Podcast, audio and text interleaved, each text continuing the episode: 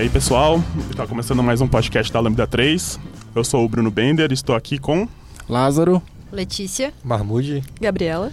Estamos aqui para falar hoje sobre o dia a dia de desenvolvimento na Lambda 3. A gente vai tentar cobrir o máximo possível nesse tempo que a gente tem. O primeiro item que, que a gente, que sempre eu vejo a galera conversando aqui com a gente, é a gente é uma empresa ágil e tal. A gente é uma empresa bem ágil.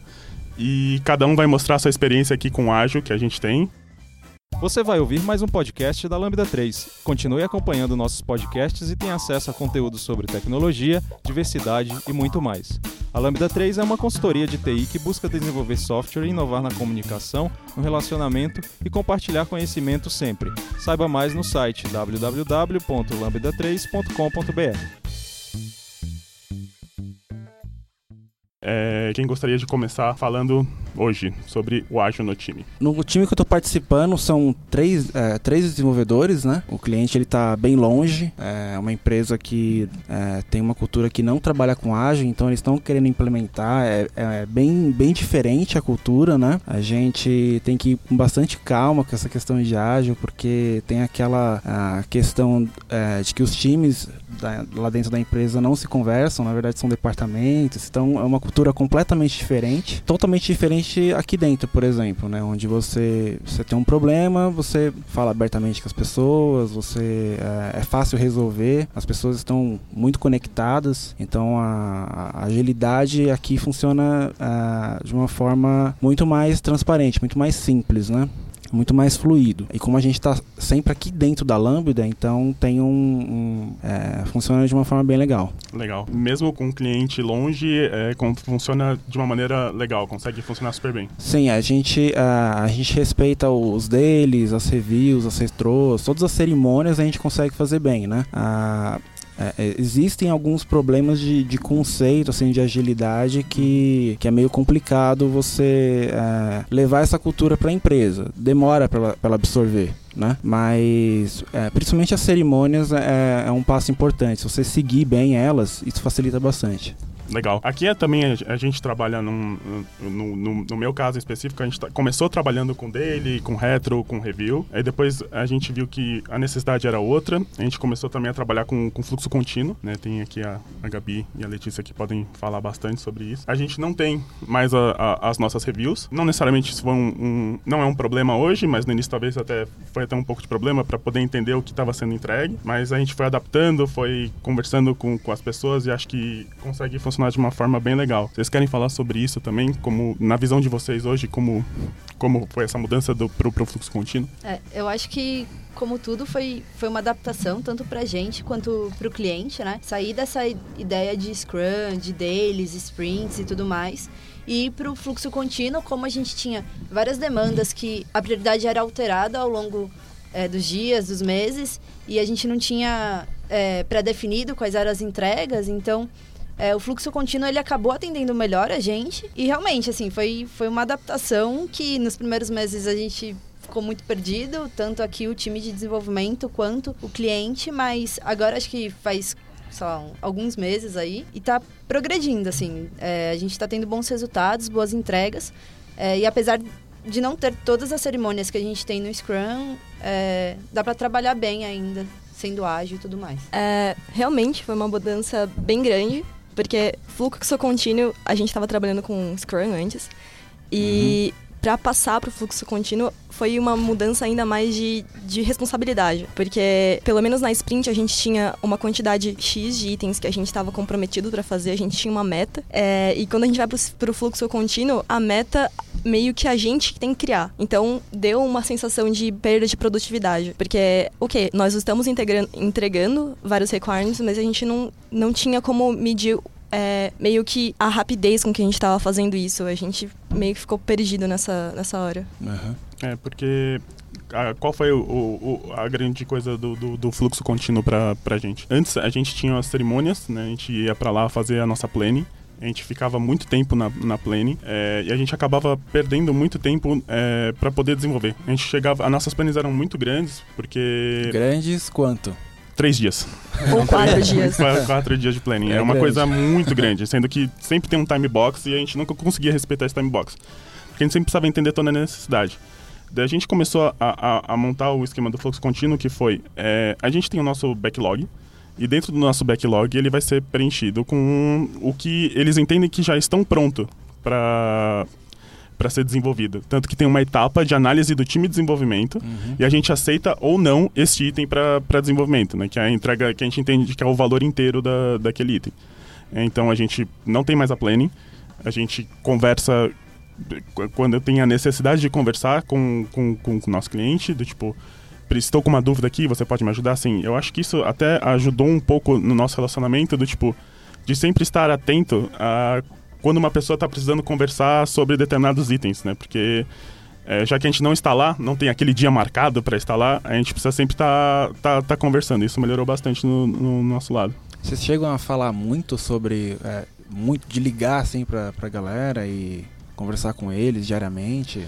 A gente usa muito o Slack, né? A gente Uhum. conversa muito pelo, pelo Slack. Tem um canal que a gente conversa, chama em private também, quando tem uma dúvida muito específica de, um, Uhum. de um requirement. Porque uma prática que a gente sempre ah, colocou no nosso time é que é não deixar uma pessoa só analisar um, um, um requirement. É mais pessoas estarem analisando para ver se essa dúvida que, que as duas pessoas... São duas pessoas que estão tendo para poder ser o máximo... Não sei se sim tá a palavra certa, mas o, o, o- ser assertivo na, na, na sua pergunta, né? Ser assertivo no que você está... ah, No, no entendimento e tentar fazer isso da forma mais ágil possível. É, e basicamente essa é a nossa, nossa experiência com o ágil dentro do... Eu acho legal vocês falarem isso aí, por- porque eu trabalhei em projetos nos últimos quatro meses, eu trabalhando em projetos sozinho. E aí é muito claro quando um cliente.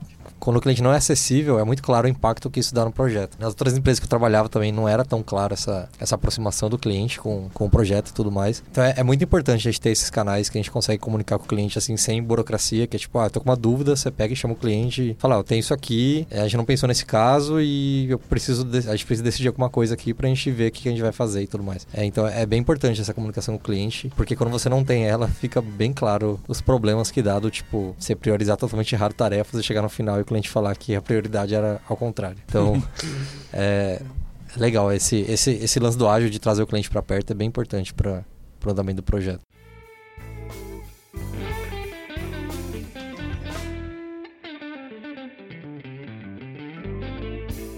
Beleza. É, a gente meio que discutiu um pouco sobre o ágil, né?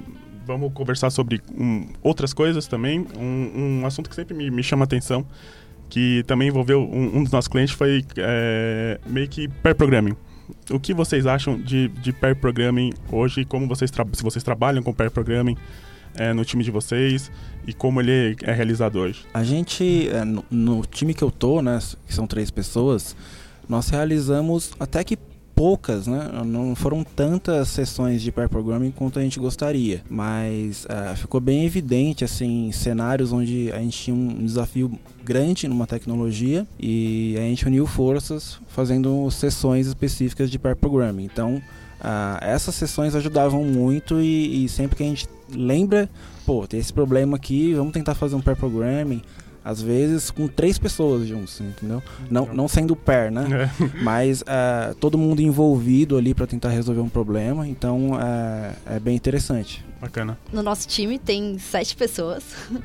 Então, para rotacionar, o pair programming aparentemente parece bem complexo, né? Pela quantidade de pessoas que a gente tem. É, então, uma forma de, de organizar isso, a gente criou um painel, painelzinho para monitorar quais eram as pessoas que faziam mais pair e assim conseguir juntar outras pessoas Pô, que não legal, costumavam fazer, fazer juntas. E isso foi muito bom pro relacionamento do time e também para conhecer um pouco como é cada pessoa, como é trabalhar com essa pessoa, né? E ver o jeito dela, dela pensar, dela programar. Então, basicamente, a gente roda um timer. é, em média de 10 minutos. E assim, é aquela risca, né? Deu 10 minutos, troca a pessoa e assim sucessivamente. Isso daí vai fazendo com que as duas pessoas prestem atenção no que está sendo feito e torna algo mais é, equilibrado, mais legal, assim, de se fazer, não ficar algo tão maçante. Os times aqui são bem variados, né? Então Sim. é sempre importante praticar. Sim, eu acho muito interessante também na prática do pair programming que você pode juntar duas pessoas com experiências completamente diferentes e proporcionar essa troca mesmo. Eu brinco quando eu vou parear com, com pessoas que são bem mais experientes que eu, que eu tô roubando a senioridade delas. Porque eu meio que vou observando como aquela pessoa tá resolvendo uma série de problemas e eu vou entendendo como criar certos atalhos. Então não precisei é, viver o quanto aquela pessoa viveu para aprender a resolver aqueles, aqueles problemas, porque ela pode me explicar é, a linha de raciocínio que ela usa para resolver tais problemas. É, e isso eu acho uma troca muito, muito da hora, muito enriquecedora. Acho que essa é uma das partes mais legais do pair programming e as partes mais chatas de trabalhar sozinho. trabalhar sozinho é uma merda, né, cara? É, mas é uma coisa que, eu não sei se a gente vai falar depois, mas é uma coisa que é interessante aqui da Lambda é que você pode parear com pessoas que não são do seu time. Sim. Então, tipo, ah, eu tenho uma dúvida e eu não sei resolver, tô num projeto sozinho e eu preciso da ajuda de alguém. Você chega na sala e pergunta, alguém já mexeu com isso? É. E aí alguém, às vezes até pessoas que não mexeram vão lá e falam, ah, não, mas deixa eu ver isso aí. É, isso é até mais comum do que as sessões de pair programming que a gente Sim. realmente fala, vamos fazer um pair programming, né, aqui.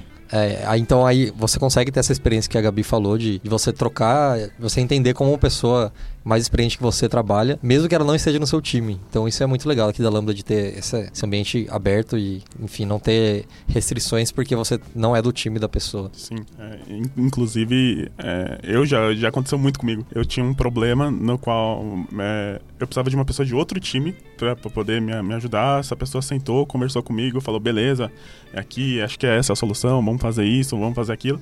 E é um- uma, uma experiência muito da hora. Muito legal, porque é, eu gosto até do termo de roubar a senioridade, porque você vê como uma pessoa resolve, é, duas pessoas pensando num, num problema, ou até mais, é, e chegando numa solução, e é bem legal, essa, eu gosto bastante dessa, dessa discussão.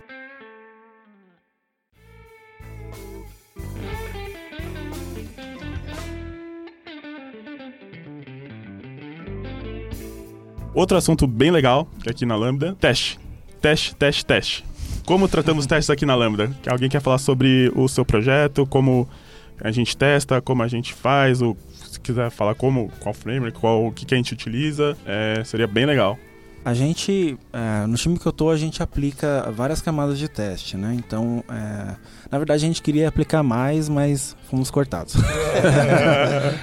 então, tem testes de aceitação, ah, teste fun- é, funcional e teste unitário. Então, a gente, ah, como tem uma dependência forte com infra no, no projeto que a gente está, os testes de aceitação eles são bastante importantes, ah, os testes funcionais também. É, isso é, é uma prática que a gente leva muito a sério, né? Porque como a gente tem a integração lá com TFS, tem ah, cadastro de issue, tem todos os work items associados, cada release que a gente manda tem, tem um histórico completo lá dos commits, então a gente ah, u- usa esse padrão e nós mesmos nos policiamos quanto a isso, de aplicar, de ter a cobertura de teste. Então a, a gente aplica pull request, talvez é uma coisa que a gente pode falar um pouquinho mais pra frente. É, então a gente consegue revisar e, e ver, ó, isso aqui eu acho que poderia ter um teste. A gente conversa, né? É, é uma prática que a gente leva bastante a sério e, e geralmente a gente faz sessões de, de pair programming também pra, pra alinhar quando entra alguém novo no time, esse tipo de coisa. Legal. Bem, testes é alguma coisa que todo mundo, quando olha pra Lambda 3, pensa: meu, a Lambda 3 é conhecida por fazer testes, por é, pregar que você só vai fazer um, um, um sistema de qualidade se ele for testado, né? Então, antes de entrar na Lambda, você, se você quiser parti- participar do processo seletivo, você vai estudar testes. Então, eu imagino que por a gente já ter essa visão da Lambda, quando a gente entra, a gente vai buscar fazer testes. É, no projeto que eu tô atuando atualmente, a gente tem testes em várias camadas. A gente tem teste de unidade, a gente tem teste de integração, teste de aceitação e atualmente a gente está trabalhando em fazer teste de performance e de, e de teste de carga. Sim, sim. E o interessante é, eu faço parte do mesmo projeto da Gabi e eu tô nele basicamente desde o do começo e ele é um projeto legado, então o interessante é que Nossa. no começo, basicamente, a maioria dos nossos testes eram de aceitação, justamente pelo fato de não conhecer direito o negócio é, e de como o sistema funcionava tota- totalmente, a gente precisava garantir que o que a gente fosse alterar e, e fazer de novo não, não iria impactar no que já existe, né? Então, é, foi um processo bem interessante de começar a ter um, um maior número de testes de aceitação no início, né, desse- dessa jornada do, do projeto, e, e hoje a gente ter a pirâmide invertida, né? O, o, correto, realmente. Mais testes de unidade, mais ou menos de integração e menos de aceitação. Então, é bem, bem interessante. É no, no projeto de... A gente tem, começou a pegar uns projetos da Marinha aqui. E é legal ver que, como o Xamarin relativamente é novo e essa a capacidade de a gente ter uma estrutura de, de build release no VSTS com o Xamarin também é relativamente novo. Então eram coisas que não tinha muita documentação. E isso é uma coisa que a gente investe bastante tempo. Então, se eu estou mexendo no projeto Xamarin, para mim é uma, é uma prioridade que a gente tenha essa esteira de build que roda nossos testes e faz o release. Então a gente é essencial. É, a gente investe o tempo necessário para que isso aconteça e a gente não vai, ah, a gente não sabe fazer isso aqui direito, vai demorar, então larga a mão. Não. não, a gente vai pesquisar e vai descobrir como faz. É, e... o time de LM ajuda muito também, Sim. né, nesse processo. Você está falando então que dentro do, do CI ele roda o, os testes. Sim. Aí no caso da Marinha a gente chegou até a usar o teste cloud para rodar teste de aceitação. Então a gente conseguiu fazer teste de unidade, teste de integração, que basicamente era a gente rodava um aplicativo de testes que o próprio NUnit dá. É, a gente rodava isso no Android no iOS e ele rodava os testes tentando acessar o banco de dados SQLite local e ele fazia só para ver se a gente está conseguindo persistir registros e trazer registros do banco. Que, da minha experiência, era comum um caso em que ah, eu montei uma query que não funciona. Então, porque o SQLite é limitado, então a gente tinha casos assim. E tem os testes de aceitação que rodam no Xamarin Test Cloud, que é, é a mesma coisa de teste de aceitação, né? Ele automatiza as telas e tudo mais, usando um framework do Xamarin. E a gente conseguia rodar isso, a gente tinha a build noturna, né, que rodava de aceitação, e o CI, que rodava só de, de unidade. Então era, era legal ver como fazer isso no Xamarin, foi, foi uma experiência legal para mim também, que até então eu não tinha feito e sempre era eu trabalhava em empresa em que testes você tira porque não entrega valor. Não entrega valor. é, e é totalmente contrário, né? Sim. É, porque o teste faz é, muda muito um, um, a sua concepção de, de programar. Você fala, nossa senhora, como eu consigo testar isso? Daí depois quando você vai quebrando é, técnicas, tem técnicas para poder fazer isso, não vamos discutir todas. É, você vai quebrando o. Você vê como a sua classe surgiu e como ela ficou depois e 100% testada, você fala, nossa senhora, que. Que, que diferença, que, que, diferença absurda. Eu acho uma diferença grande da Lambda 3 em relação às outras empresas que eu trabalhei anteriormente é a preocupação que, que a gente tem aqui dentro com testes, com bicho automatizado, release automatizado, coisas do tipo que, ah, é tão importante que eu vou parar um dia, eu vou parar a minha equipe por uma semana para eu fazer isso de forma correta. Isso está previsto em contrato. É meio que a institucionalização disso faz com que a, a gente consiga fazer isso melhor. É, e sobre o sistema de testes, a, a, gente gravou um podcast sobre isso. A Gabi também participou.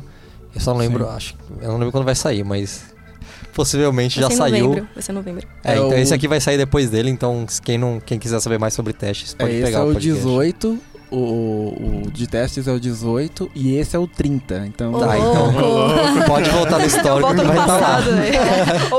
ah. Tem bastante podcast pra, pra estudar. Beleza. É, a gente co conseguiu cobrir uma parte de, de ágil, como a gente funciona com ágil, é, pair programming, teste. Uma coisa que eu queria falar bastante com vocês e queria que vocês expressassem opinião é como funciona no, o autogerenciamento do time. Como é, é do tipo, o time se cuida, vamos ver o que está acontecendo, o time decide. Como isso funciona hoje no, no time de vocês? É, o, o, a questão do autogerenciamento é, é uma característica bem interessante aqui na Lambda, né? Ah, no começo foi duro. é, é, não ter é, alguém que fale, ó, você tem que fazer assim, é, é muito bom, mas é, muita gente se sente não preparada para um ambiente desse tipo, né? Que você está ali, você vai tomar as decisões junto com a equipe, você vai conversar, ter reuniões, fazer avaliação técnica, fazer POC, tem todo um processo, né, para você decidir que vamos usar tal tecnologia, apresentar para o cliente e tudo mais. Uh, a gente tem uma, uma autonomia de decisão técnica muito alta, né? Então uh, a gente pode chegar e falar, ó, a gente conversou aqui e analisou que essa tecnologia seria legal por causa disso, disso, daquilo. A gente apresenta para o cliente, mostra, ó, vocês vocês aceitam utilizar essa tecnologia e tal. É, e não só isso, né? Frameworks ah, e tudo mais. Então, é, a questão do, do autogerenciamento com, com tempo. Né? Hoje eu quero ficar remoto, vou conversar com o time, pô, é, tem algum problema para vocês? Ah, amanhã eu não vou vir, mas eu vou vir no sábado. né? É, coisas desse tipo que, que assim são bem diferentes de, da maior parte das empresas, né? E aqui é, você não precisa avisar ninguém, é, a não ser o seu time. É, é muito bizarro, né? Porque, É bizarro. porque é, é, a primeira vez que eu precisei fazer isso, eu falei, ah, é, pra quem que eu tenho que mandar um e-mail?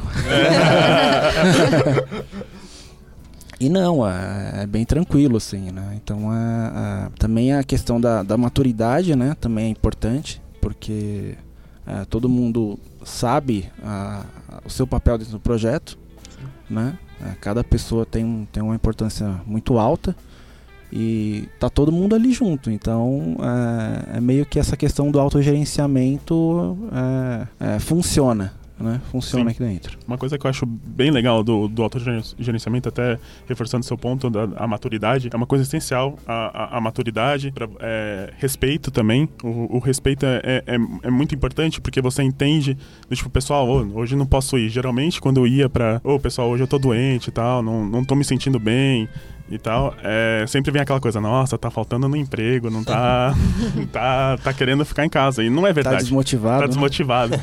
e aqui a galera é super assim, não, beleza, tal. É, isso também de, ô, vou trabalhar de casa hoje, é, tudo bem pra vocês? Não, tudo bem e tal. Vamos, desde que consiga, Questão de horário questão também. de horário, entregar o, o- aquilo, o valor, aquilo que é, é sempre combinado, né? A gente sempre senta como time, sempre decide o que precisa ser feito e todo mundo e tem, o- tem o seu papel lá do tipo, beleza, vamos fazer isso? Vamos realizar? Vamos, beleza. É super importante a maturidade, o respeito e isso acontece muito. É muito legal. Eu participava de algumas entrevistas aqui e eu sempre perguntava na entrevista como a pessoa se sentia de não ter alguém mandando ela fazer as coisas. Porque eu trabalhei, acho que por. Na época que eu fiz entrevista, eu tava trabalhando há três meses eu falava. Ninguém nunca chegou pra mim e falou. Ô, faz isso aqui. Então, isso é uma coisa importante quando você vem trabalhar na Lambda. E normalmente as pessoas que vêm pra cá já conhecem a empresa, então já sabe dessa que a gente tem essa, essa visão aqui. Então, normalmente as pessoas que procuram a Lambda já têm essa visão nela também. Ela entende que é uma empresa que ela vai ter que ser autogerenciável e tudo mais. É, e às vezes não é um. Normalmente não é um problema, já na entrevista a pessoa já conhece. Mas é um ponto que realmente dá um nó na cabeça, assim. Porque em algumas coisas, tipo, ah, eu preciso viajar tal dia na sexta-feira. E aí eu aviso quem? Avisa seu time. Ele que vai ser impactado com isso, seu time, seu cliente, se tiver ok, é isso. É, basicamente, é, acho que com as vivências que a gente já teve em outras empresas, é, você se acostumar como é, como é o dia a dia aqui na Lambda, pra quem não conhece, assim, você acaba ficando pensando, caraca, sério que existe um lugar assim? Então, Mas tem bastante empresa que está começando a, a ter também, né, essa, essa abordagem, assim, porque faz todo sentido de questão de, de produtividade, de qualidade do trabalho e tudo mais, né? Beleza. Autogerenciamento, falamos bastante também. Todo mundo concordando que é, que é legal, que é, é uma abordagem mais humana, né? Uma abordagem bem mais humana, não tratando, uma, tratando a pessoa mesmo. Uma coisa que eu queria conversar com vocês bastante, que o Lázaro até falou, deu um spoilerzinho. Pull request. Você- como vocês, vocês trabalham com pull request? Esse você falou do, do time de sete pessoas, eu também tô nesse time de sete, de sete pessoas.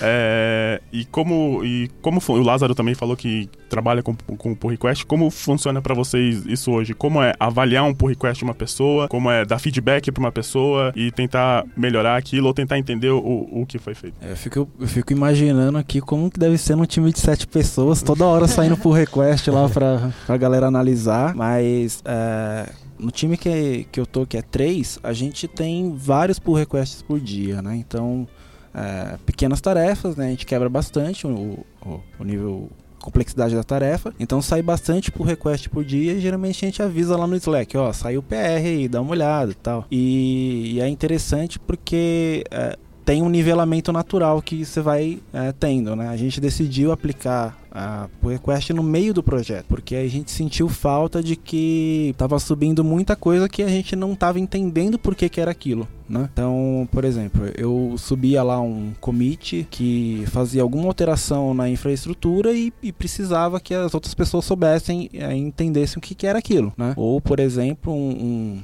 um, um commit que alterava um monte de CSS lá em JavaScript, pô, quero entender por que está acontecendo isso. E a gente começou a aplicar o conceito de pull request e vem funcionando muito bem. A gente, uh, de vez em quando, demora para as pessoas irem lá e aprovar. Então a gente tem alguns problemas de uh, dar merge depois, a gente tem que fazer merge, coisas desse tipo, porque demorou para aprovar por request e tal. São coisas que a gente está tentando resolver ainda, mas uh, no geral, assim, é, é um dos melhores cenários possíveis que a gente percebeu que, que, que dá para trabalhar, assim, em questão de validar um código para ir para produção, entendeu?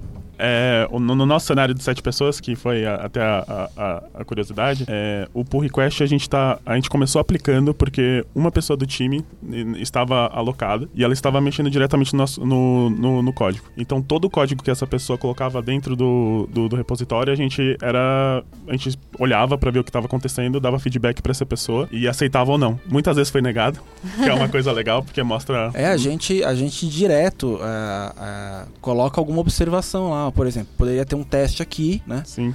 Eu recebo várias vezes também, ó, poderia ter alguma coisa aqui, entendeu? Que, que você não vê entendeu? É, a gente sempre teve muito problema de conseguir garantir o, o, garantir o teste. Eu fiz uma alteração, mas eu não estou garantindo que, que está funcionando. Daí Sim. a gente sempre mandava, falava, não, ó, isso daqui é testável, que nem, que nem você falou. É, tem um cenário aqui que você não está pensando, isso daqui é... E, é... e é, super legal, porque também meio que tira a, aquele senso é, do tipo, beleza, eu não estou criticando o seu trabalho, eu estou tentando te dar um feedback positivo em relação a isso. Do, tipo, da, segundo a minha visão, daí e gera uma discussão. E essa discussão é super positiva. Tem o, o outro cenário né? Que como o time é muito grande, então tem algumas é, soluções que é, as pessoas, sei lá, duas pessoas ou uma pessoa acaba tomando para desenvolver alguma feature. E, e aí a, vai da pessoa, né, tomar a decisão de, de fazer um pull request disso, para que o time todo ou alguma das pessoas interessadas em, em ver o que foi feito analise e dê o feedback so, sobre aquilo. Então, apesar do time ser, ser grande, então a gente traba acaba trabalhando com pull request em features específicas que, que acabam tendo alguma complexidade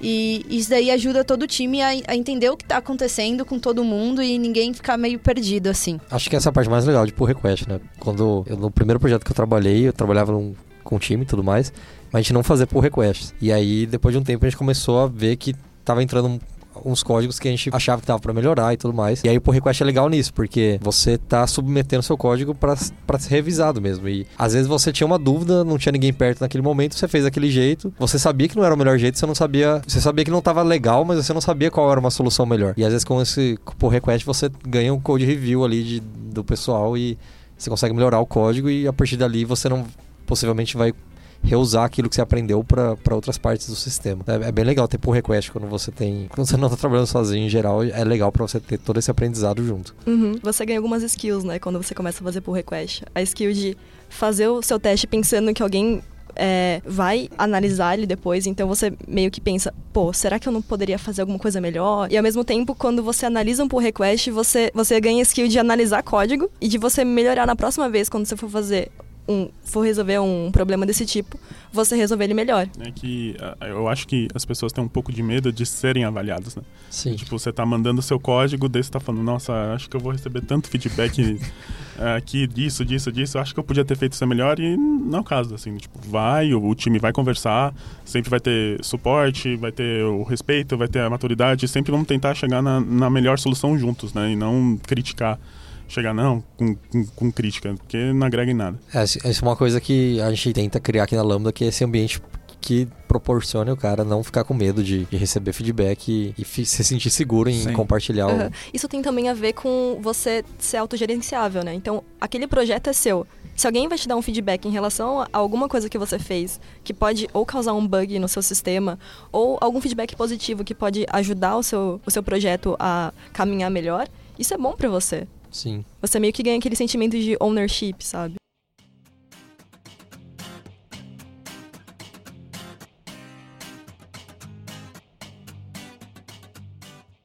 É, aqui a gente também é, sempre está tá estudando, sempre está buscando excelência técnica.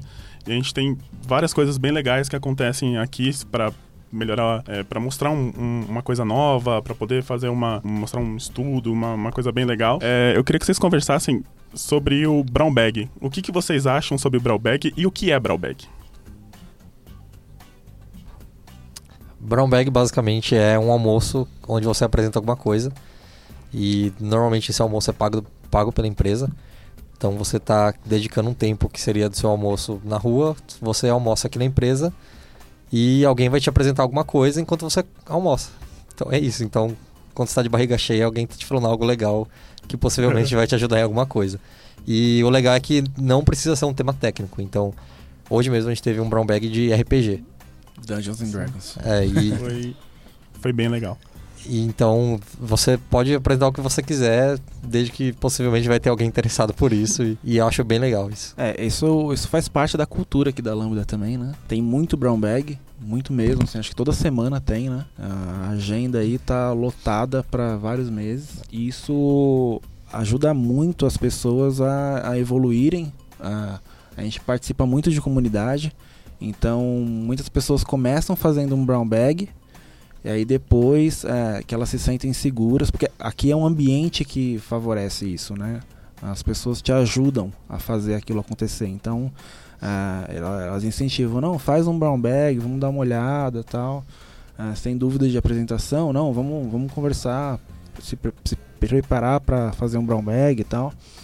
E isso ajuda, é, isso é bem legal, isso é bem legal. É, é bem legal isso também, porque é, eu, via, eu vi coisas que eu não imaginava. É, eu lembro muito de, de Brawlbags muito específicos, por exemplo, de algoritmo é, genético. Foi fantástico, que eu lembro. É, e, você, e, e é bom porque ele também gera discussão com todo mundo lá, todo mundo envolvido, falando, não, é, é, por que funciona assim? Daí eu falei, não, não necessariamente a pessoa que está palestrando é, tira a dúvida. Tem outras pessoas que participam e, e é bem legal isso, a integração. Porque às vezes a gente está trabalhando muito num time e a gente não conversa com outras pessoas. Isso pode, pode acontecer também por, por distância da, da, da sala. E, e esse é um dos momentos que eu acho mais legal, porque você tá conversando com todo mundo. Todo mundo tá lá, tá dando seu ponto de vista, tá falando alguma coisa legal, tá, tá acrescentando uma, uma coisa bem bacana, dá risada também, que é importante. Mas você sempre tá absorvendo esse conhecimento. E eu acho isso bem legal. Acho que o lance é que não é uma palestra, né? É. Muitas vezes você fala sobre algo que você não entende plenamente, mas você começou a estudar e falou, pô, isso aqui é legal, eu queria compartilhar com vocês. Exato. E aí gera essas discussões, que essa que é a parte legal, né? É, outro ponto bem, bem bacana são os meetups que, que a gente tem aqui dentro da, da Lambda 3. A gente já fez bastante meetup legal. E o que vocês acham do.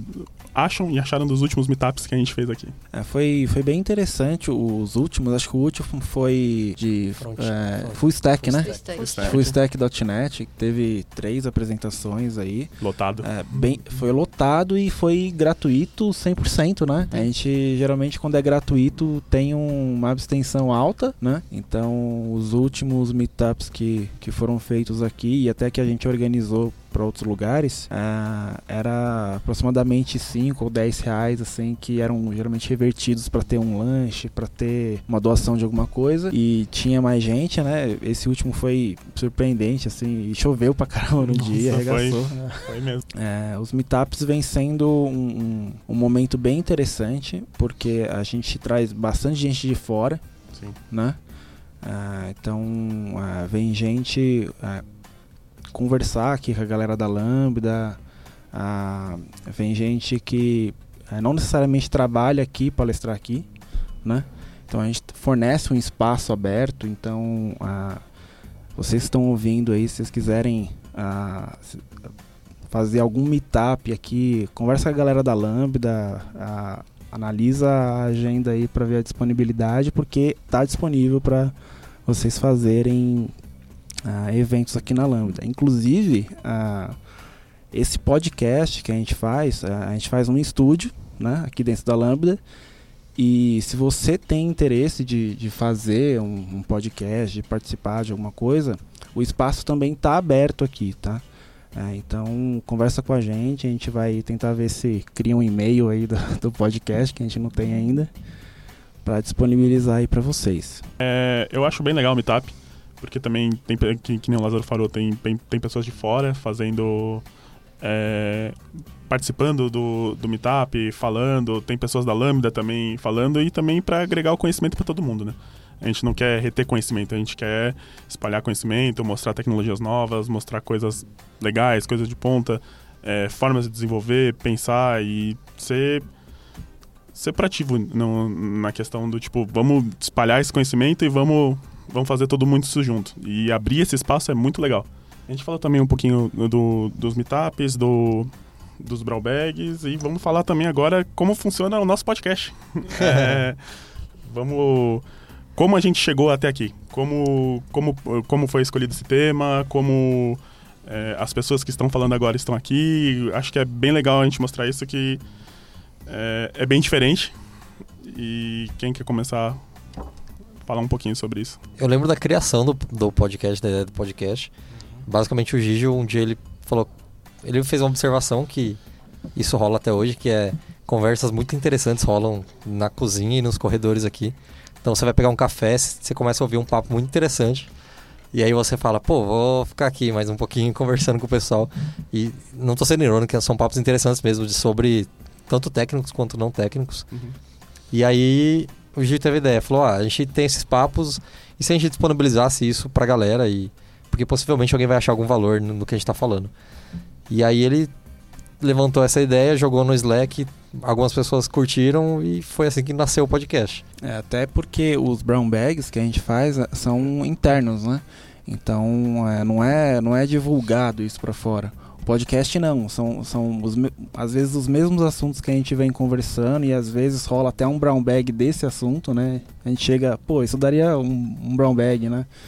E o podcast ele tem essa ideia de, de juntar a galera e falar sobre um assunto qualquer, né?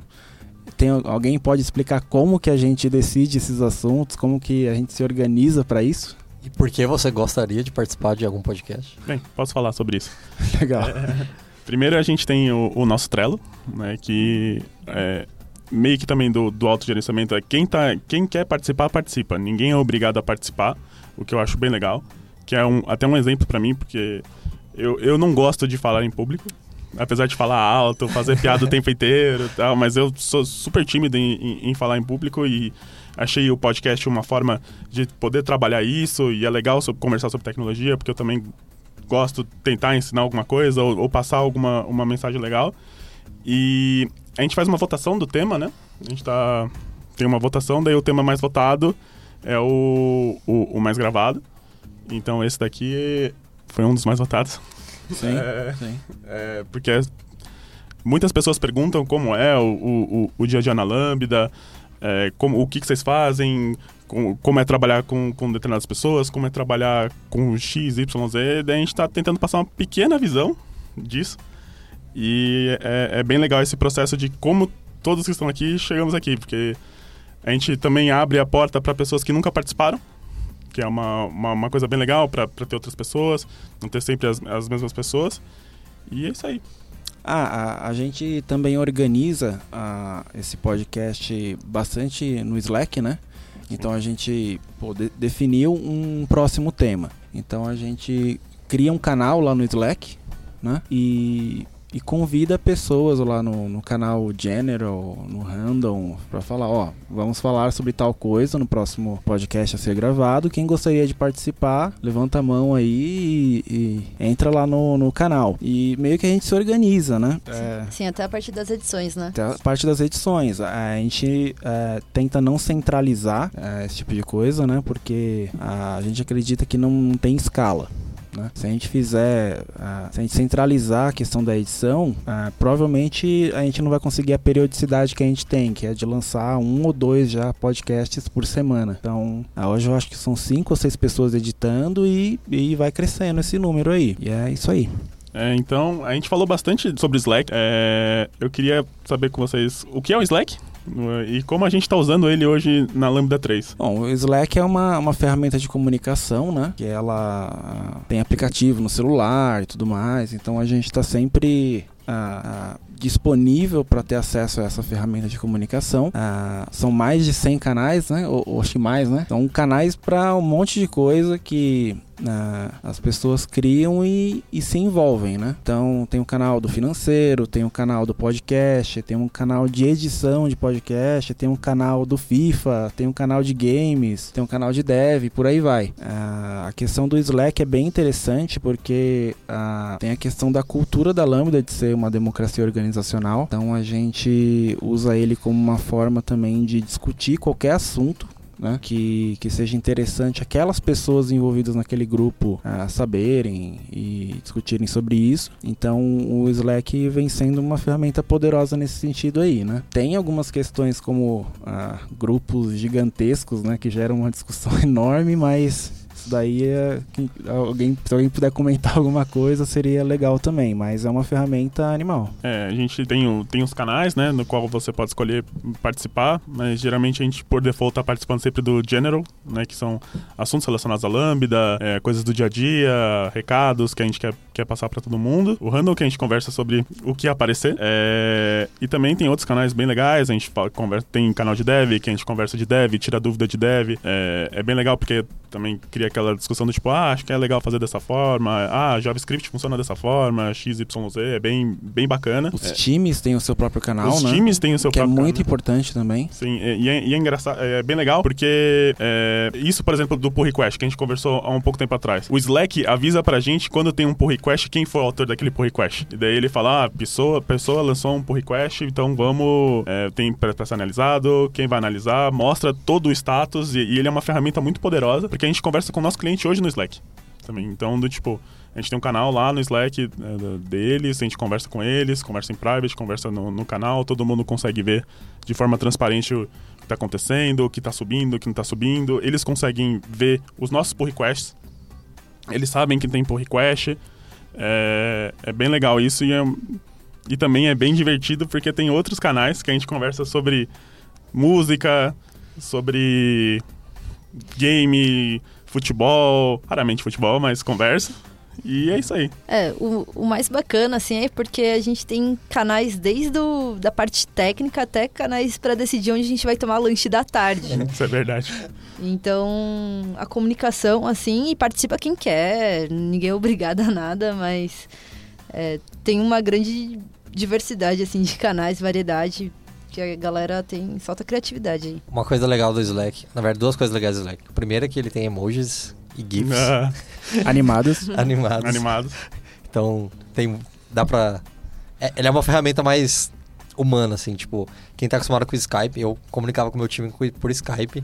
É infinitamente melhor, não só como. Sim. Não só como troca de mensagens e o aplicativo funcionar melhor no celular e tudo mais.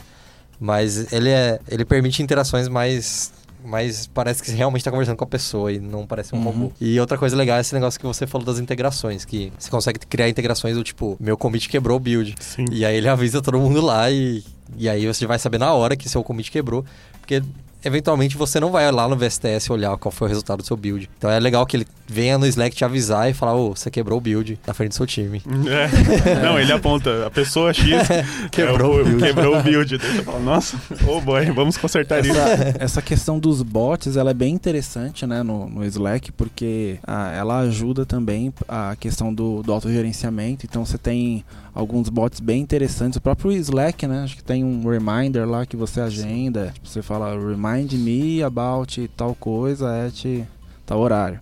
E ele vai te avisar naquele horário e tal. Tem eh, o, o Mikan, né, que a gente está usando recentemente aí, que que lê as suas caixas de, de e-mail. Então pode ter, você pode ter do Gmail pessoal lá e o e-mail da Lambda e ele sincroniza aquilo e você sabe o- os eventos que vão ocorrer naquele dia. É, ele te avisa, você pode agendar por ele, então é, é bem interessante mesmo.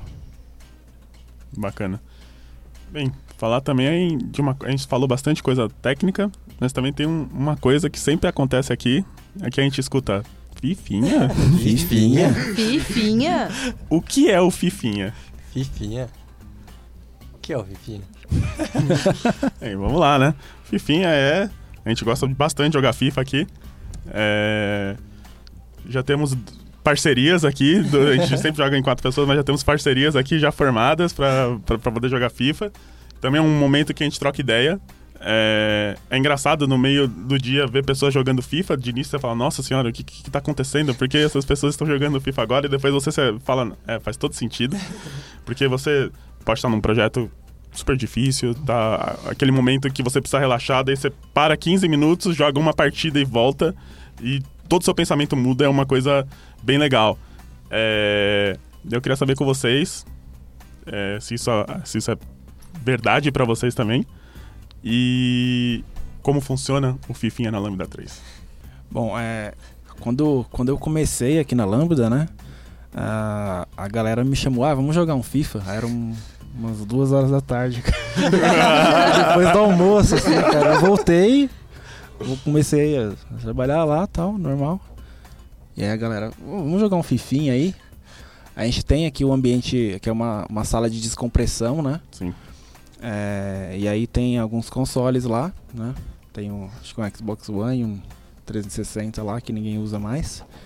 É, e tem alguns jogos, mas o que a galera usa mesmo é o FIFA, né? E foi bem interessante porque é, eu fiquei meio, meio assim de de estar usando meu horário de trabalho, né? Pra estar tá jogando, né? Eu falei, pô, será que alguém não vai olhar isso com maus olhos e achar, pô, você tá usando o, o, o dinheiro da empresa, né? Pra tá jogando videogame, né? E, e aí eu fui, eu fui junto com o time, vamos lá, vamos, vamos descontrair um pouco, né? E realmente, assim, a gente, a gente joga ah, videogame constantemente, né? Porque é, tem momentos em que você está focado num determinado trabalho ali, você termina aquilo e você precisa de, um, de uns 5 minutos, de uns 10 minutos para para relaxar e pegar uma outra tarefa e, e, e ter uma performance legal nela. Então, é, esses momentos de descompressão que a gente utiliza lá ah, fazem todo sentido ah, para a gente, né? Então, isso de forma alguma diminui a nossa performance, acho que pelo contrário, né? Acho que aumenta. Aumenta a performance é, de fato, porque é, geralmente a gente joga com pessoas do nosso time também. Então, é, é um momento onde a gente está, às vezes, trocando ideias sobre o próprio projeto, só que coisas que nós não trocaríamos ideias se nós estivéssemos na frente do computador simplesmente fazendo aquela tarefa.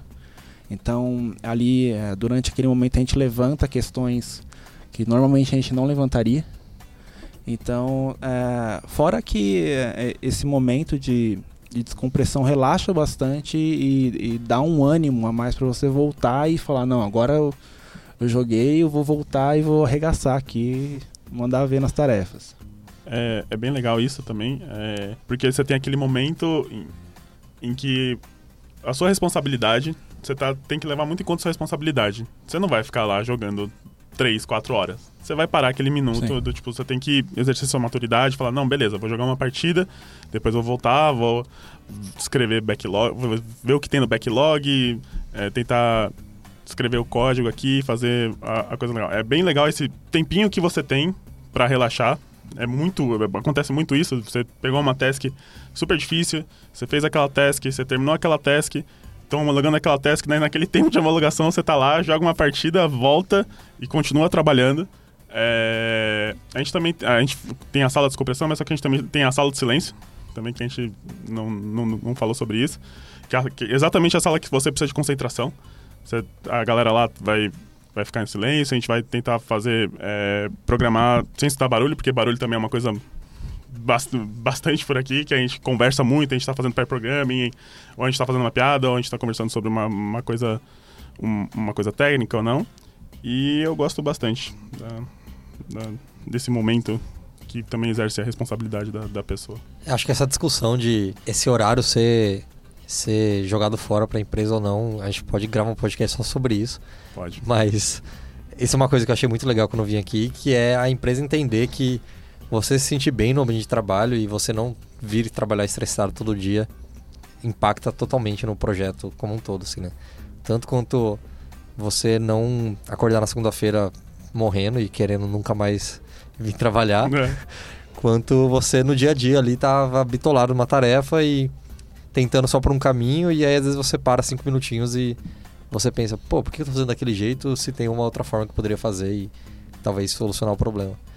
E além de que FIFA cê- é um momento que você pode conversar com pessoas de outros projetos e tudo mais e você conhece pessoas que não são do seu time necessariamente e meio que te aproxima do, do resto da empresa também.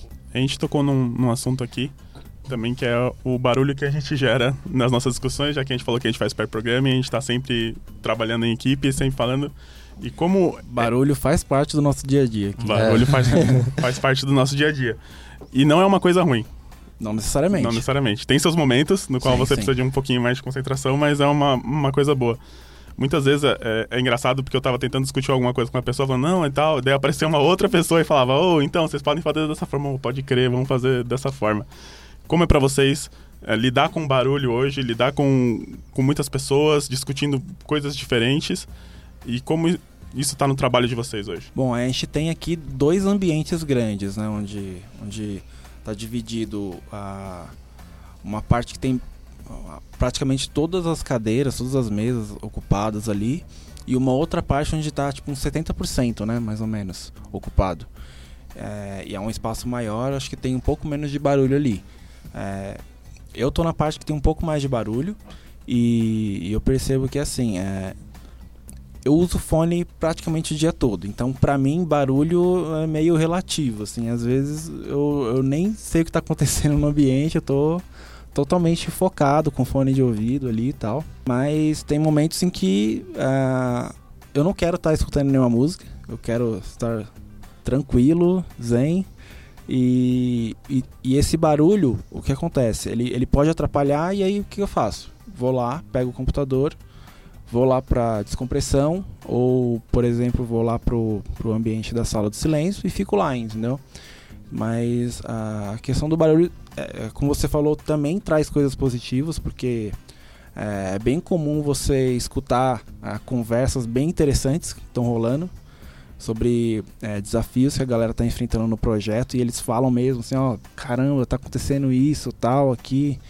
E, e eles falam e você acaba ali se envolvendo porque é, não tem nenhum problema pra gente você levantar, se aproximar e falar, pô, o que tá acontecendo aí e tal. Ah, queria entender, ver se eu posso ajudar, enfim. Então ah, é relativo, ah, mas pra mim não é um problema. Talvez pra algumas pessoas seja, não sei. Vocês que estão no time de sete pessoas e vocês não podem botar o fone e se isolar, como vocês lidam com isso? Então, estar em um time de sete Então. pessoas é basicamente você não poder se isolar. Eu vejo bastante pessoas indo pra sala do silêncio, é, trampando sozinha e tal. Mas é, é bem difícil pra gente conseguir pegar esse tempo, porque praticamente o tempo todo a gente tá fazendo alguma tarefa que depende de outra pessoa, depende da opinião de outra pessoa, ou a gente tá de fato fazendo pair programming. Aí a gente tem que aprender a lidar com isso, aprender a lidar que é, a pessoa do meu lado vai estar falando sobre o problema do próprio projeto. E eu posso querer, sei lá, palpitar também. é, e se eu quiser ficar em silêncio, eu vou ter que usar meu fone, eu vou ter que aprender a me concentrar mesmo assim. Mas ainda assim, mesmo tendo, não podendo se, se excluir, eu acho bem interessante, eu acho que é enriquecedor também poder tipo, estar no meio de tantas pessoas conversando sobre o seu projeto. É, também tem aquele o, o contraponto do momento em que você tá tentando conversar e você não consegue conversar com a pessoa porque tem muito barulho. Daí você chega, pessoal, por favor. Pessoal, por favor, tô tentando ter uma discussão aqui, eu tô numa ligação aqui com, com Em ligação acontece bastante, né? Você Daí- recebe a ligação do cliente e você tá ali no meio da sala, você tem que procurar algum lugar porque tá um barulho e tal. É, mas assim, às vezes que acontecia isso comigo, eu chegava, pessoal, por favor, tô conversando aqui, é uma coisa meio séria e tal, de- pode fazer um pouquinho menos de barulho. É, e sempre foi, foi de Não, boa. é tranquilo. É tranquilo. É, é porque aquela coisa do shh, shh, shh, é, não pega. Tem que, tem que chegar e falar, então, pessoal, por favor, tá aqui. Educação, né? Tem que ser.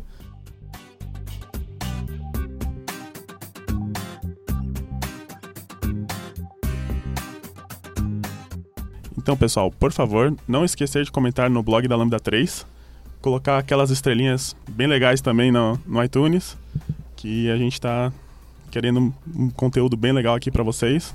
Estamos colocando uma dedicação, então dá, um, dá uma ajuda pra gente aí também, por favor. É isso aí. Então vamos encerrando aqui por hoje, né? Estive aqui com o. Lázaro, Letícia. Mahmoud. Gabriela? E eu sou o Bruno Bender. E queria agradecer vocês aí por estar escutando mais um podcast da Lambda. E até a próxima. é isso aí. Falou. Falou, falou valeu. Você ouviu mais um episódio do podcast da Lambda 3. Indique para seus amigos esse podcast. Temos também um feed só com assuntos diversos e outros que misturam assuntos diversos e tecnologia. Toda sexta-feira, sempre com o pessoal animado da Lambda 3. Se você tem um podcast e quer gravar num estúdio legal, nosso espaço está aberto para você. É um estúdio isolado acusticamente, com uma mesa de gravação e microfones profissionais para até 5 pessoas. Tudo de graça. A ideia é estimular o podcast no Brasil. Pode ser sobre qualquer assunto. Fale com a gente pelo e-mail podcast@lambda3.com.br. O que aconteceu com aquela pegada de sempre ter uma coisa engraçada no final? Podia ser o Bender agora.